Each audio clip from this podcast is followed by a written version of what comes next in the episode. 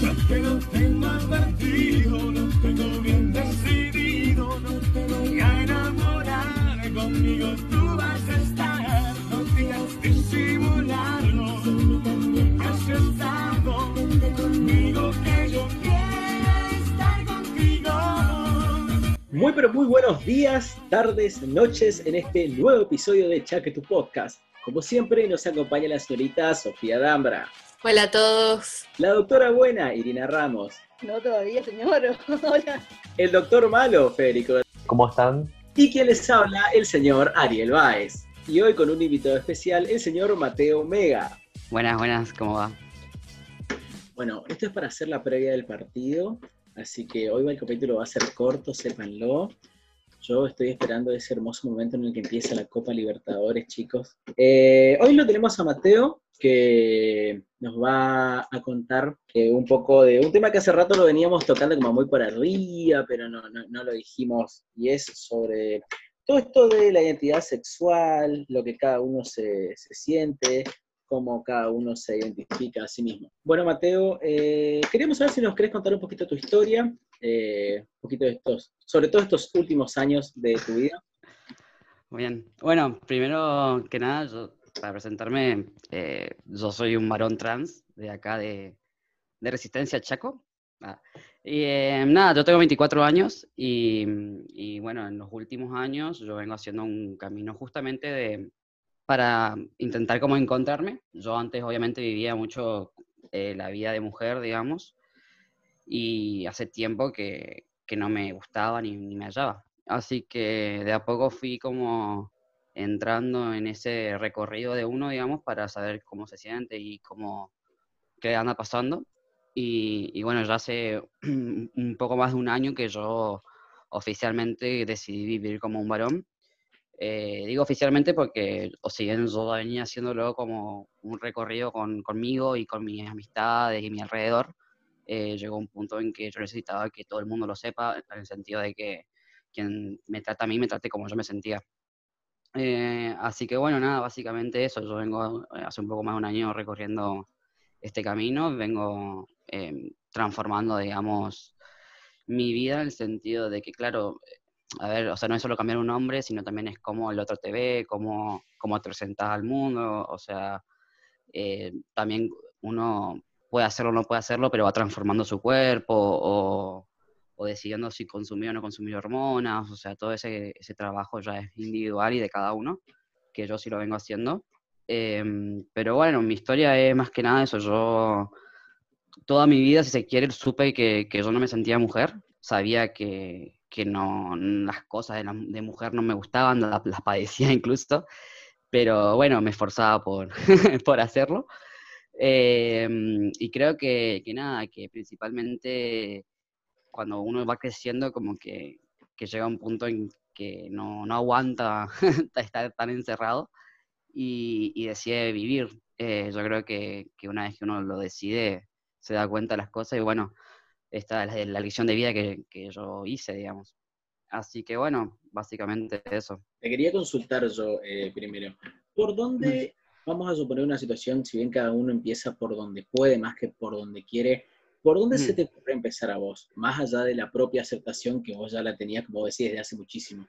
¿Qué fue lo primero que decidiste hacer? Eh, me quiero cortar el pelo, quiero tomar hormonas, eh, no quiero hacer esto, no quiero ir allá, no me gusta maquillarme. Eh, ¿qué, qué, ¿Cuáles fueron quizás esas primeras elecciones que vos dijiste, yo quiero hacer esto y quiero vivir así? ¿Por dónde decidiste empezar vos? Bien, eh, primero empezó con la vestimenta, tipo, esos fueron los primeros, los primeros pasos con los que yo empecé a sentir cómodo. Eh, yo antes, tipo, me vestía de mujer y la verdad que, que no me gustaba, no, no lo disfrutaba. Eh, así que yo de a poco fui como, bueno, eh, vistiéndome más cómodamente. O sea, para ahí la ropa no tiene género y eso es importante saberlo, pero en cuanto a la imagen, eh, es distinto como uno se, se va a un local y compra y sabe que está comprando para él, digamos, y no porque para simular cómo te ven los demás, digamos. Entonces, para mí, tipo, sí era importante tener otro tipo de ropa, como más mis gustos, digamos. Entonces, eso fue lo primero. Después ya, bueno, el pelo, el, el corte de pelo también fue como un paso, pero así lo, yo creo que fue la ropa así. Y bueno, el pelo y después ya el nombre, digamos, porque fue todo de a poco. pero en las cosas externas fueron esas, digamos. Y en temas quizá más eh, administrativos, legales, eh, Ujú. bueno, vos eh, hace poquito vi que recibiste tu DNI con tu Sí, sí. nombre, por fin, digamos, que hace rato lo venías tramitando. Si alguien quiere hacer toda esta parte que es la legal, que quizás es un poco más la más complicada en ese sentido, ¿a quién, Sí. ¿con quién voy? ¿Con quién hablo? ¿Qué, qué tengo que hacer, digamos? Bien.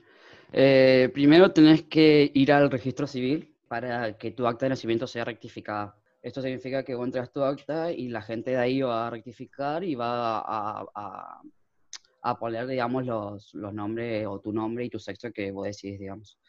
Una vez que eso esté rectificado, eh, tenés que ir, eh, entregar otra vez el registro, el registro con esa acta rectificada, empieza todo lo que es el cambio ya de- del documento en sí. Y una vez que ya esté ese papeleo hecho, tipo, te, te piden los- tus datos, te sacan una foto y ya después lo recibís en tu domicilio. Parece fácil, debería ser fácil, pero no es tan fácil, eh, por una cuestión de... La gente que administra, tipo, no, no conoce mucho. O sea, la ley de identidad de género, si bien ya lleva un- unos años, sigue siendo como algo medio nuevo. Entonces, eh, en la administración pública y en todos los que son los sectores de, de esto, digamos, como que se desconoce. Entonces vos llegás un día y decís, mira, tipo, yo estoy por la ley 26.743, quiero el cambio de género, eh, me gustaría cambiar mi documento. Y te miran como diciendo, what? tipo, ¿qué es esto? ¿Entendés? O te dicen, eh, bueno, sí, habla con tal persona. Y tipo, vos te hablas con tal persona y otra persona, tipo, te dice, anda a hablar con otra. Y te mandan así de una oficina a otra. Claro, em, eso que deberían saber más que vos terminás Claro, claro, menos, claro, digamos. tal cual, tal cual. Llegás y tipo te dicen, bueno, a mí me acuerdo que cuando yo llevé la primera vez, un tipo ahí en mesa de entrada del, del registro civil me dijo, eh, tenés que como pedir una autorización, como que vos sos apto para esto. Y yo decía, tipo, ¿autorización de qué? No o sea, porque yo tendría que pedir, no sé, una aceptación para, para cambiarme si por ley ya está establecido que lo puedo hacer.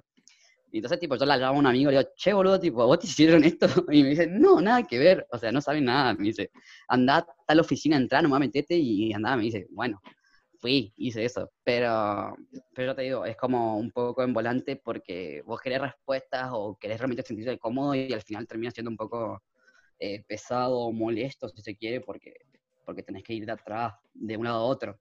Y si vos realmente, tipo, no sos una persona que, que, que va y hace, como que te va media vuelta a tu casa, ¿entendés? O sea, eso es lo malo. Pero bueno, eh, son las pequeñas cosas que... Son, son los trámites de administración pública de toda la Tal vida cual, este tal cual. inútiles, digamos. Tal cual, tal cual, o sea, no es solo mi caso, o sea, hay mil casos que tampoco lo resuelven, entonces, bueno, pero en ese sentido sí, es como que lo puedes hacer, la- eh, es gratuito, no necesitas un permiso de nadie que te diga, tipo, sos apto para esto, tipo, tenés que ir, estás decidido, y, y lo, lo empezás. Si sos mayor de edad, es más fácil, si sos menor, tienen que pedir autorización de tus padres, te tienen que acompañar, o sea, eso ya es otro, otro tema, pero si sos mayor de edad, mayor de 18, no hay, no hay problema, vas solo y lo haces. Con respecto a todos los títulos, o sí, títulos más, más que nada, eh, que tenés a tu nombre, que tenías a tu otro nombre, digamos, eh, ¿cómo haces con ese trámite, digamos? ¿Tenés que a partir del documento recién puedes empezar o, o cómo Sí, es? sí, sí, sí, vos tenés que cambiar todo, o sea, sea el título de secundario, sea, no sé, el nombre de tu tarjeta, em, la hora social, todo lo que vos tengas a nombre anterior tuyo lo tenés que modificar una vez que recibís tu documento nuevo. Lo tenés y lo primero que haces es ir al ANSES, si tenés, digamos, esas cosas a tu nombre, el el ANSES te lo van a cambiar, eh, vas al banco, eh, o sea, es todo un tramiterío extra eh, y necesario porque tenés que modificar todo porque después deja de existir, digamos, tu, tu otra identidad. Entonces, eh, sí, tenés que ir paso por paso y lo que vos sientas más urgente y, lo vas cambiando. Algunos lugares es más fácil, tipo, no sé, yo ahora fui a cambiar mi obra social, el nombre, el nombre de afiliado y, y me pidieron, tipo, una foto del documento, más chau, o sea, y lo hacen ellos, no, no, no hay más, no pasa, no tengo que ir otras veces, digamos, pero sí te va a pasar que seguramente si te vas a tu colegio, te van a pedir mil veces que vayas, o te van a hacer un tema, eh, más si vas a un colegio católico como el mío, que, que no, no tienen mucha idea.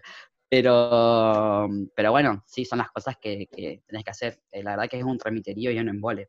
pero Me está doliendo la cantidad de horas de cola que tenés que hacer por estas cosas. Sí, sí, estoy sí. imaginando yendo a 6 millones de oficinas, olvídate. explicaciones Sí, 6 millones de veces. sí, sí, Es sí. Encima en pandemia, o sea, Sí, peor, porque si, tipo, un bardo. Está tipo, no está el discurso armado donde tipo, vos vas y carita y bueno, y con todos los nervios, tipo, hola, sí, vengo a cambiar mi, mi título secundario. te juro. Claramente, sí. Y yo quería preguntarte porque, como vos dijiste, digamos, eh, la ley de identidad de género es la primera del mundo que no patologiza las identidades. Y bueno, en eso hay que reconocer a la Argentina. Fue creo en el 2012 o 2013, Ujú. bueno, salió el gobierno anterior. No, bueno, no voy a decir, no voy a hablar de política, pero bueno. Eh, y por ejemplo, hablamos mucho de la educación sexual integral, digamos, de lo que se da en el colegio y, y la falta total que hace, digamos, y que también no solo afectan a las personas, digamos, a conocerse y a entender, sino también a las otras personas que, que, digamos, son tus amigos en definitiva y que no saben o no entienden, digamos, cómo vos después en tu desarrollo o en tu crecimiento o tu interpretación de vos mismo, no entienden eso y creo que eso a la larga después manifiesta, digamos, en ciertos discursos refractarios o eh, homofóbicos, digamos, vemos en la sociedad y por eso te quería preguntar si vos en estos días o en estos momentos, en este tiempo ya la sociedad seguís encontrando con es- encontrándote con esos tipos de comentarios o actitudes de, de parte de la sociedad. Sí, un montón, un montón. O sea, uno da un paso y siente que avanzó un montón y, se choca con, la realidad de, que no, ¿entendés? O sea, hoy justamente me fui a hablar con un amigo, un amigo me dijo, yo subí un posteo también porque recibió su, su documento él, y, me dice, y empezaron a saltar un montón, él tiene 45 años, o sea, es totalmente distinto a, yo que parece más joven, eh, y me decía, impresionante cómo empezaron a saltar un montón de gente a decirme un montón de barbaridades, digamos, y, a tratar de no de, de hacerte sentir menor. Em, yo creo que socialmente hay avances, eh, muchísimos, ya que tengamos una ley de identidad de género es un avance muy grande, que haya ley hoy de cupo laboral trans también es un paso gigante, o sea, igual que el matrimonio igualitario. Son cosas que, que la verdad que obviamente hay mucha gente que con vos comparte y empatiza y tenés el otro sector que va hacer lo imposible para que, que no suceda. Pero bueno, es la realidad que, con la que te vas a tocar una y mil veces. Eh, yo creo que tener el valor de, tener un documento ya es distinto porque tenés como ese respaldo de decir tipo, basta, ¿entendés? O sea, ya como vos me llames, ya no puedes, ¿entendés? Tipo, yo tengo acá un documento que dice tipo, me llamo así, listo, o sea, eso es lo que creo que el valor que uno eh, empieza a darle a las cosas que va construyendo y va teniendo. Eh, y también que, que las juventudes están como todo el tiempo cambiando y entendiendo también estos procesos. O sea, creo que todos pasamos por un cierto miedo cuando, no sé, somos distintos a lo que por ahí los educaron o nos hicieron creer. O sea, y, bueno, tipo, el miedo siempre está porque sentís que el otro te va a atacar o, o te va a decir algo, pero una vez que empezás a vivir sin miedo y a, y a mostrarte libremente es totalmente distinto y te das cuenta de lo valor que tiene y te das cuenta también las personas con, con las que compartís y cómo te, te, pueden entender también. Son procesos de cada uno, pero sí es verdad que en la sociedad, así como avanza, también hay gente que, bueno, que lamentablemente no lo hace y, y así como te querés ir al baño de hombre no te dejan pasar, ¿entendés? O sea, eh, a mí me pasó, no, no me querían dejarme pasar, o sea, y, y así un montón, o sea, laboral también, o sea, vas a un lugar a pedir laburo y, te dicen sos mujer o varón, ¿entendés? O sea, esos cuestionamientos que así, tipo, ¿para qué? Entonces, sí, y así como después todos los, comentarios homofóbicos y todas esas cosas, bueno, eh, yo no lo viví por ahí tan en carne propia, pero sí, ahí te encontrás, o sea, cuando, cuando perteneces a, un grupo o una organización, o estás, viste, eh, compartiendo con otro, te das cuenta de la vivencia del otro y te impacta. Pero bueno, eh, yo creo que avanzamos, estamos avanzando. Hay cosas que hace 10 años no se hablaban, hay realidades que hace 10 años no, no había y eso es importante, que valorarlo. Y la lucha sigue estando, eh, la lucha va a seguir estando y va a seguir, o sea, y te das cuenta que, que bueno, que muchas personas tienen que poner una barrera y, y, bueno, con la lucha lo va a poder ir haciendo.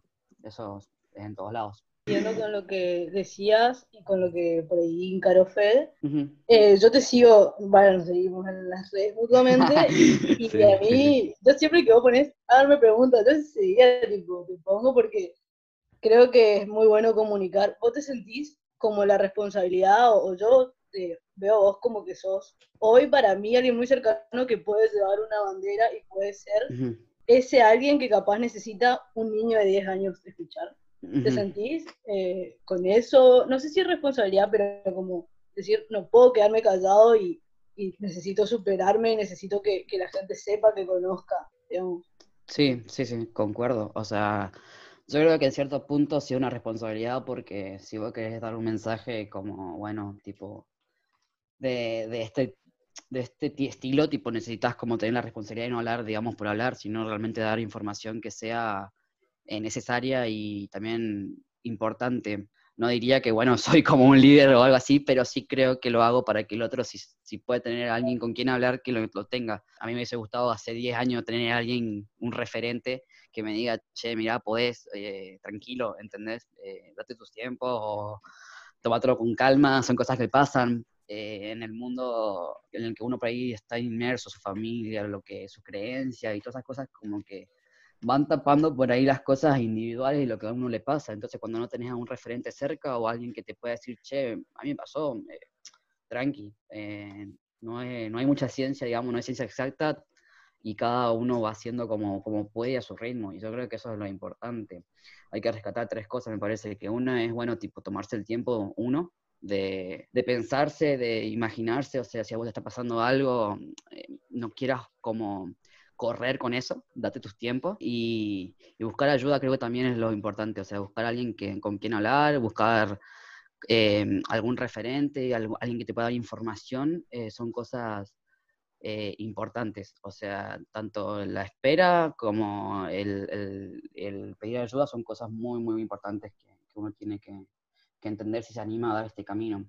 Eh, digo anima porque no todos nos animamos o no cuesta, nos lleva tiempo y creo que en esa espera es lo importante, porque una vez que vos te descubrís, querés ir todo rápido, o sea, querés, en mi caso yo empecé la organización y quería ir rápido, quería que, no sé, cambiar eh, al toque y no es así, o sea, los procesos son, son lentos a veces, pero tienen mayor significación cuando le das ese espacio. Así que, sí, respondiendo a tu pregunta, eh, creo que sí, que, que cualquiera que, que tenga una pregunta o quiera comunicarse conmigo, yo voy a estar abierto a, hablar y que no tengo ningún problema.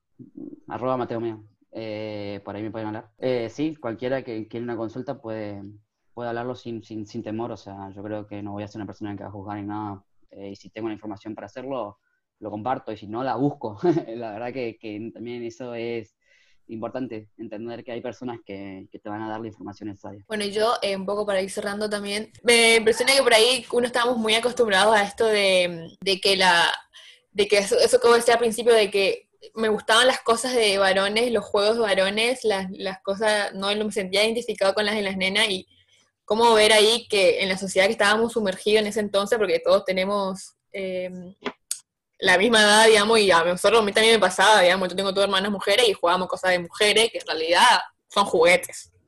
Y mi pregunta final es más de chisme.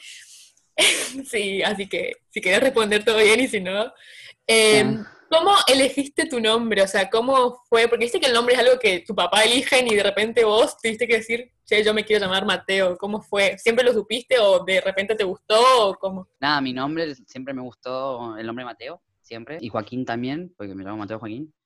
Eh, así que nada, fue como, obviamente que al principio uno se siente raro, eh, tipo eligiéndose y, y decir, bueno, me llamo así, se siente raro. Pero al final, tipo, te sentís cómodo porque realmente es lo que, lo que sentís y nada. Después lo demás te acostumbras, todo lo demás es acostumbrado. Buenísimo. Bueno, muchísimas gracias Mateo por estar acá. Gracias Nos conocemos hace mucho, sé la buena persona que sos y lo increíble que sos. Te mereces todo lo bueno y todas estas personas se merecen lo bueno, todo el mundo. Gracias, Reina. Eh, y la verdad que muy feliz de tenerte acá, que nos cuentes tu experiencia y que obviamente la gente si quiere volver a, a tenerte y seguir haciendo preguntas, este está, está este espacio para vos también. Bien. Y así que muchas gracias por estar. Gracias a ustedes. Muchas gracias. Saludos. Se Chao. cuidan todos. Saludos.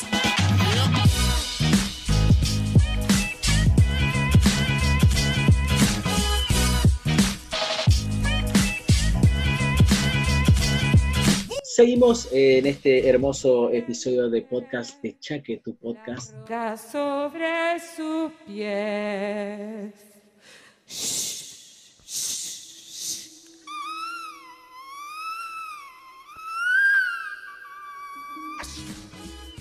Ahora tenemos una nueva invitada, la señorita Mika Sekielik. Díganme, por favor, que pronuncie bien ese sí, apellido. pronunciaste bien, al fin. Me alegra tenerte acá una semana más, mi corazón. Vamos a continuar con algunas pequeñas noticias de nuestra hermosa ciudad de Resistencia. Hoy tuvimos, esta semana tuvimos dos, dos eventos bastante interesantes. Primero que nada, eh, una pelea entre carniceros, ¿sí? que terminó a los cuchillazos y eh, me estoy enterando acá que no solo fueron cuchillazos, también hubo armas de fuego. Hubo un herido de bala y todo, así que estuvo bastante violento. Y después tenemos, yo diría que el ladrón, me, animo a decir el ladrón más boludo de la historia, si vamos a ser sinceros, o sea, enfrente de una cámara de seguridad tratando de chorearse una silla en una heladería. Digamos que es como, como rodeado de gente, ¿viste? Como para decir, no, no me va a ver nadie, te van a ver todos. Creo que tenemos, cre- creo que estas cosas son como muy Buenos Aires y están empezando a pasar de resistencia. En primera medida, yo voy a opinar ah, de lo de la heladería. No solo estaba robando frente a una cámara, sino que había una mujer en el auto de la vereda. O sea, la mujer se bajó a decirle, che. O sea, el tipo, primero que, a ver, sí, juzgando, muy juzgando la apariencia, el tipo estaba bien vestido. O sea, no sé por qué se robó una silleta. O sea, muy insólito, muy, no sé. Pero no, no. Yo quedé en shock cuando vi ese video, tipo, dije, what the fuck, ¿qué le pasa a la gente? Para, porque vos dijiste encima, esas cosas pasaban en Buenos Aires y ahora pa- están pasando acá. Yo hace unos días vi que en el cono urbano de Buenos Aires empezaron a robar a caballo. No sé si sabían, pero a mí me intentaron robar a caballo ya hace un tiempo, dos veces. Ah, cierto, cierto. Qué, qué hermosa historia que me hiciste acordar. Claro, nosotros explicamos que ellos exportan formas de choreo y nosotros también, digamos, ¿no? Se pasan los datos, los chorros, digamos. Y estamos intercambiando, digamos. Claro, claro, obviamente el de la silla no es como muy vivo, digamos, ese se nota que en su vida robó algo, o sea, yo no sé qué, qué esperaba que pasara, señor, o sea, hay mucha gente viendo, no, no, no, señor, no, mierda. Hizo, quiero probar, dijo, y le salió tan mal. Y bueno, en cuanto a los carniceros, la verdad que estuvo, eh, para quienes hayan visto el video, fue una pelea bastante violenta, digamos. No sé realmente cuáles serán el trasfondo, pero me parece que terminar a los tiros en el medio de la calle a las ocho y media de la mañana y es como que ya nos estamos descontrolando un poquito como sociedad. Sí, me parece que fue algo de, de competencia de mercado, porque justo la, una carnicería era nueva que estaba enfrente de la otra y Vale, me parece que los precios, no sé muy bien qué pasó, pero terminar a los tiros me parece un extremo. Muy violento. Sí. Y bueno, ahí está la viveza de cada uno, me parece, en cómo vendés tu producto, en cómo destacarte del resto, sin violencia. Claro, chicos, es, es eh, la competencia, es así. Si, si yo puedo vender más barato, te vendo más barato. Hay que innovar si hay que mantenerse de mercado. Y si vendés más caro, también justificar, porque vendés más caro. O sea, si yo tengo la carne a 700 y el otro tenía 300, y bueno, pero mis 700 valen otra cosa también. Mi Claro, carne es tener un bambina, servicio mejor. ternera de primera calidad.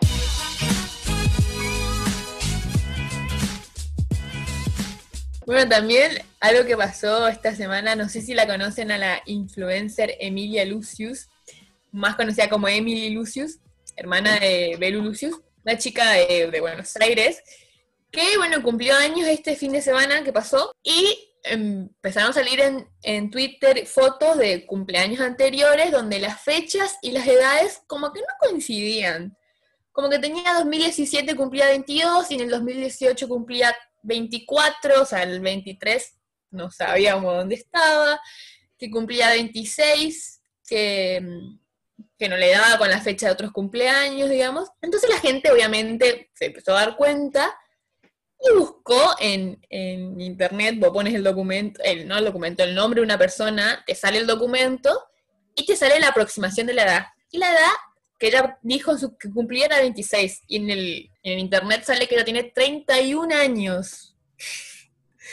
¿Cómo es posible decir, o sea, que tenés 5 años menos de los que tenés? O sea, realmente me parece muy loco, porque tampoco 31 está mal, o sea, no sé, me parece muy raro que, o sea, yo como mujer, no me parece algo malo la edad, tener ni 31 ni 50 o, como que es el parte de la vida. Para cambiarse la edad, ojo que te tiene que dar la cara, porque seamos sinceros, una la ve y ella te dice 24 y uno le cree. Capaz lo hace en modo de chiste también, digamos, como jodiendo. Y capaz si le preguntan te dice posta la edad que tiene, no sé. Lo peor de todo es que las amigas le ponían, jaja, tiene 31 en los comentarios. O sea, las amigas. ¡Qué buenas amistades! Me encanta. Tipo, Carlos, no mientas, sabemos qué hiciste. O sea, no, no, no, no, no, digamos. Yo le haría lo mismo a mis amigas. Ya, ya lo sé, ya lo sé. Hay gente de 14 años que parece súper vieja en, en sentido de humor y hay gente súper grande que es muy joven, eh, que baila todo, que se queda hasta tarde en las fiestas, que es súper alegre, entonces me parece que la edad, como dice Sofía, es un número nomás. Ahora ahí hablando de fiestas y de edad, no sé si querés contar, Mica, pero ¿cuántos años cuando quisiste entrar al boliche en Brasil? Ay, no. Esto no se lo conté ni a Sofi.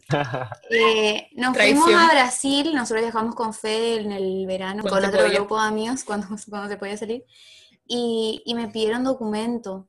Y yo le miré con una cara como diciendo, me estás cargando. Encima en Brasil, no entendía nada de lo que me decía.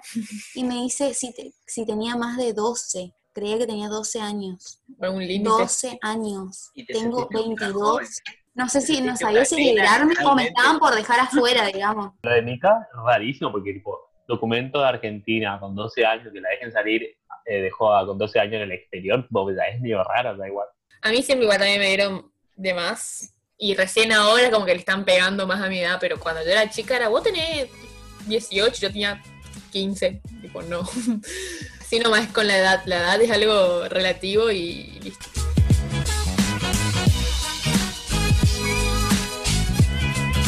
Si hay algo que se hizo muy famoso en las últimas semanas y que la está rompiendo toda es el nuevo juego para celulares y computadoras Among Us, que de nuevo en realidad no tiene nada porque salió hace como dos años, generó dos pesos de ganancia, los, los productores lo estaban por retirar y ahora fue un furor total, lo está jugando todo el mundo en todos lados.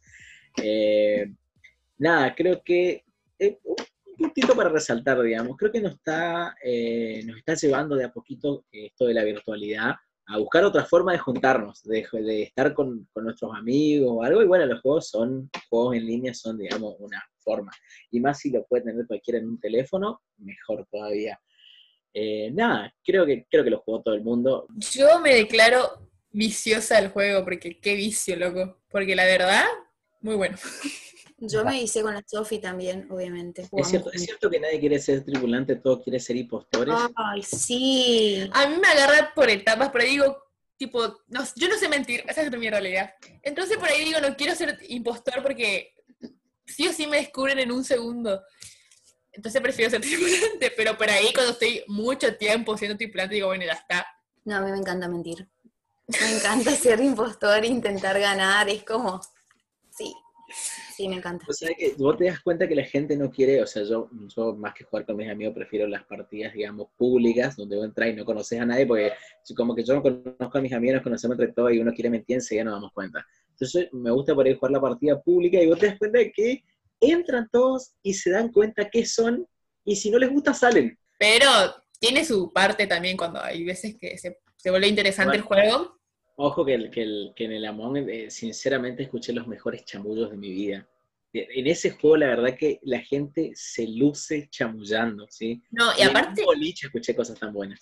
los memes que hay salieron todos los memes, no, no, no, no, son los mejores. Tipo, un meme tras meme, uno mejor que el otro. ¿No vieron el, el video que hicieron de una boda? Sí, Es muy Una bueno, boda. es vi muy bueno. un cumpleaños también. El de la boda me da, me da mucha gracia porque viste que supuestamente llega el ex y lo, el ex y lo mata. Yo digo, ¿cuántas veces han intentado entrar hasta que le dé al que tenía el nombre el ex que sea el impostor? Yo pensé lo mismo, yo pensé lo mismo. Es muy bueno, es muy Sí. bueno. Y bueno, ya te, ya te darás una idea de la cantidad de tiempo que tiene libre la gente en los- en- hoy en día para ponerse a hacer esas cosas. Tal cual. Pero bueno, gente, Among Us, la sensación del momento. Como siempre, antes de cerrar el programa, recomendación de series, películas, cine, un poquito de cada cosa. Esta vez tenemos una película argentina que ya está publicada para verla en Netflix, tu cuentita de Netflix. Así que tenemos Corazón Loco, recomendado para todos ustedes eh, con el señor Adrián Suar. Yo no voy a ser como estos que te cuentan, ¿viste? Siempre le cuentan toda la sinapsis. No, esa es la película, vayan y mírenla. Sí, porque ya la- el capítulo anterior me, me contaron media película, así que no. Corazón loco, vayan y mírenla. Bueno, yo tengo para recomendar una serie que se llama Marlon, que es, bueno, es yankee claramente. Eh, es vieja igual, o sea, no es tan nueva, pero está muy buena en Netflix. Hay dos, capi- dos, cap- dos temporadas de ocho capítulos, re cortita, muy graciosa. Es la vida del, del tipo, que el tipo es youtuber, básicamente. No, usan la palabra youtuber claramente, pero, pero es eso, claro. Listo. Nada más. Listo. No Mirala. Bueno, y yo voy a decir un documental y una película. La película es The Darkest Hour, o Las Horas Más Oscuras, que trata la vida de Winston Churchill. No sé si se pronuncia así, pero bueno, en paz. Winston Churchill, sí, Winston Churchill. Que trata, digamos, sobre las decisiones que tuvo que tomar el primer ministro de Inglaterra durante la Segunda Guerra Mundial y que está muy buena porque bueno, de lucha de guerra te va a interesar mucho y después la segunda es el dilema de las redes sociales, que es un documental que, bueno, analiza todo lo que es algoritmo y todo lo que es intervenciones de las empresas eh, de informática de gran poder sobre el interés y de- sobre las mentes de las personas, que también es sumamente recomendable. Recomendadísimas las dos, en especial, la verdad, la película Las Horas Más Oscuras, muy, pero muy buena. Le valió un Oscar a Gary Goldman ese personaje, así que la verdad, mírenla porque está excelente.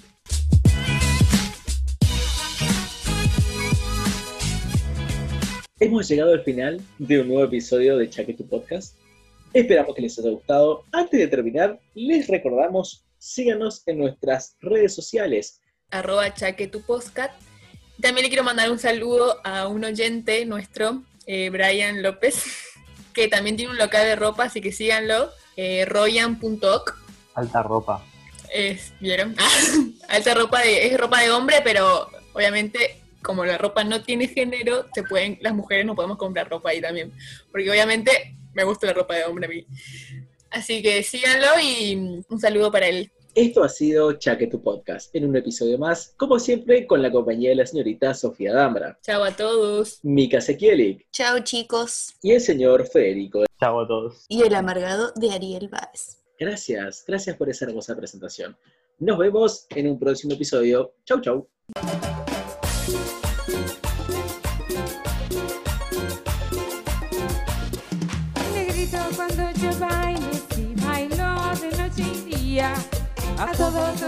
Locos con mi pollera amarilla. Y sí, a todos los vuelvo locos, mamá, Con su pollera amarilla, a todos los vuelvo locos, mamá. con su pollera amarilla, Al negro lo vuelvo loco, mamá. con su pollera amarilla, Al negro lo vuelvo loco, mamá. con su pollera amarilla. Pasito para pasito para Moviendo mi cintura y moviendo sin parar. Moviendo mi cintura y moviendo sin parar.